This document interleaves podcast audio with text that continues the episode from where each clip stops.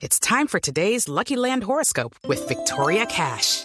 Life's gotten mundane, so shake up the daily routine and be adventurous with a trip to Lucky Land. You know what they say. Your chance to win starts with a spin.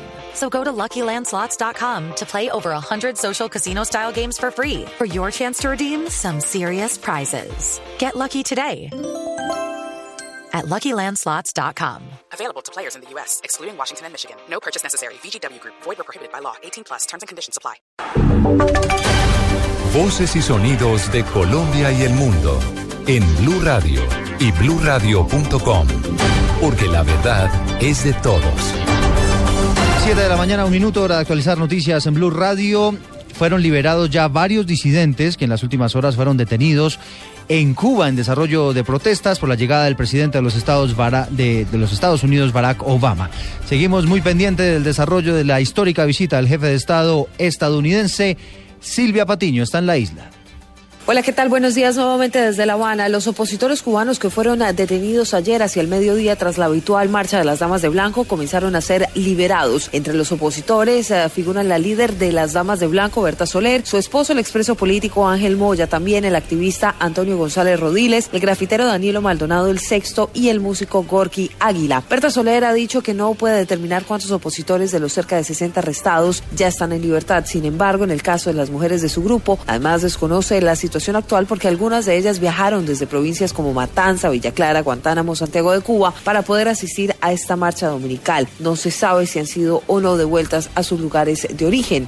Según la disidente, otras de sus compañeras le han explicado que quedaron en libertad, pero vigiladas en el entorno de sus casas para impedirles salir. Aún no ha confirmado Berta Soler si asistirá o no a la visita que tendrá mañana el presidente Barack Obama con la disidencia cubana. Desde La Habana, Silvia Patiño, Blue Radio. 7 de la mañana a 3 eh, minutos nos trasladamos al suroccidente colombiano. Falleció el niño de cuatro años que fue víctima de una bala perdida en el municipio de Palmira. Carlos Aponte. John Stewart Hurtado Solís, de cuatro años, murió esta madrugada en una clínica de Cali por un impacto de bala que se alojó en su cráneo. Según testigos de este hecho de sangre, un sicario ingresó hasta la vivienda del menor, ubicada en el barrio Las Delicias del municipio de Palmira, en busca de una familiar que resultó herida. Coronel Mauricio García, comandante del distrito. En el barrio Las Delicias, dos mujeres tuvieron una discusión Terminaba la discusión, una de ellas se fue para la casa. Al interior de la casa había un menor de edad de cuatro años. Procedió a cargarlo y momentos después llegó un muchacho de 16 años y sin media palabra le disparó. De hecho, sale herida la mujer de 25 años, el niño de cuatro años. Posteriormente, hacia la una de la mañana, el niño fallece en la ciudad de Cali. El sospechoso que al parecer accionó el arma de fuego fue capturado por las autoridades minutos después. Desde Cali, Carlos Andrés Aponte, Blue Radio. Carlos, gracias. Son las 7 de la mañana a 4 minutos. Está creciendo la expectativa por la suerte del patrullero de la policía que desapareció en las últimas horas en el sur de Bolívar. Mandatarios regionales de la zona dicen que fue secuestrado por el ELN, información que no ha sido confirmada por la policía. David Gallego. Eduardo, 25 horas lleva desaparecido el patrullero, mientras las autoridades del departamento de Bolívar aseguran que el patrullero de la Policía Nacional, Héctor Germán Pérez, fue raptado por grupos criminales que hacen parte del grupo guerrillero del ELN. La Policía General aún no confirma quiénes son los responsables. El alcalde del municipio de Tiquicio, Fernando Carmona, responsabiliza al ELN. Fue el patrullero Pérez Monterroso y sí, pues ya se hicieron las denuncias pertinentes y, ya pues el ejército pues está haciendo lo pertinente para ver si así logran de pronto conseguir a estos señores que llevan pues al patrullero, el grupo del ELN. En este momento, por parte de las autoridades, se hace todo lo posible para dar con el paradero del patrullero. La policía y las fuerzas militares intensificaron los operativos mientras que la alcaldía mantiene su consejo de seguridad. David Gallego Trujillo, Blue Radio. Gracias, David. Siete de la mañana, cinco minutos y dos hombres fallecieron en medio de un ataque sicarial en zona rural del municipio de San Antonio de Prado, en Antioquia. Kelly Arango.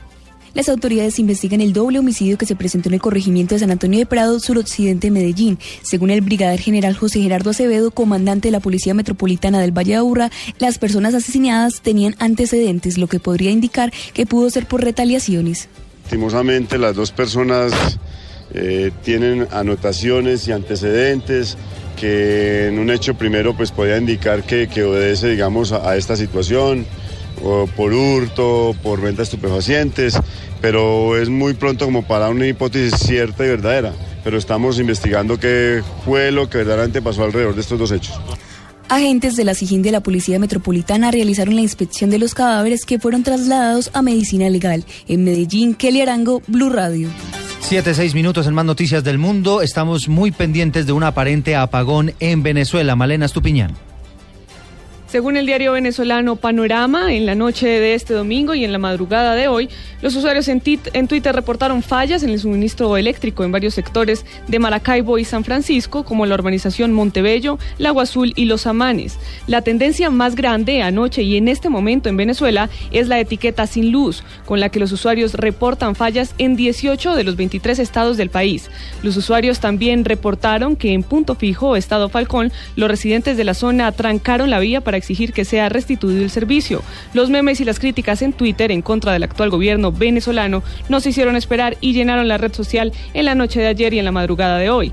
Malena Estupiñán, Blue Radio. Gracias, Malena. Hablemos de deportes. Hoy terminará, terminará la fecha de clásicos en el fútbol profesional colombiano, que sigue teniendo como líder al Atlético Junior. Pablo Ríos.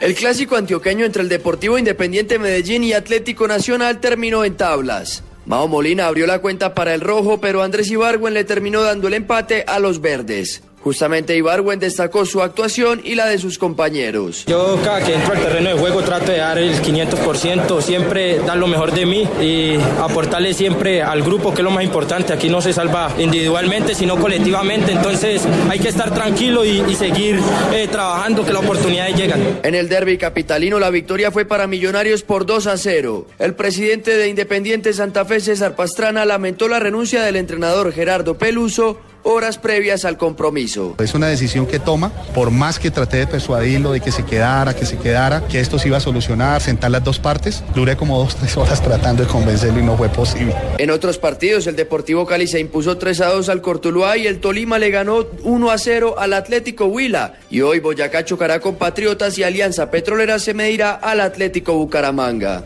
Pablo Ríos González, Blue Radio.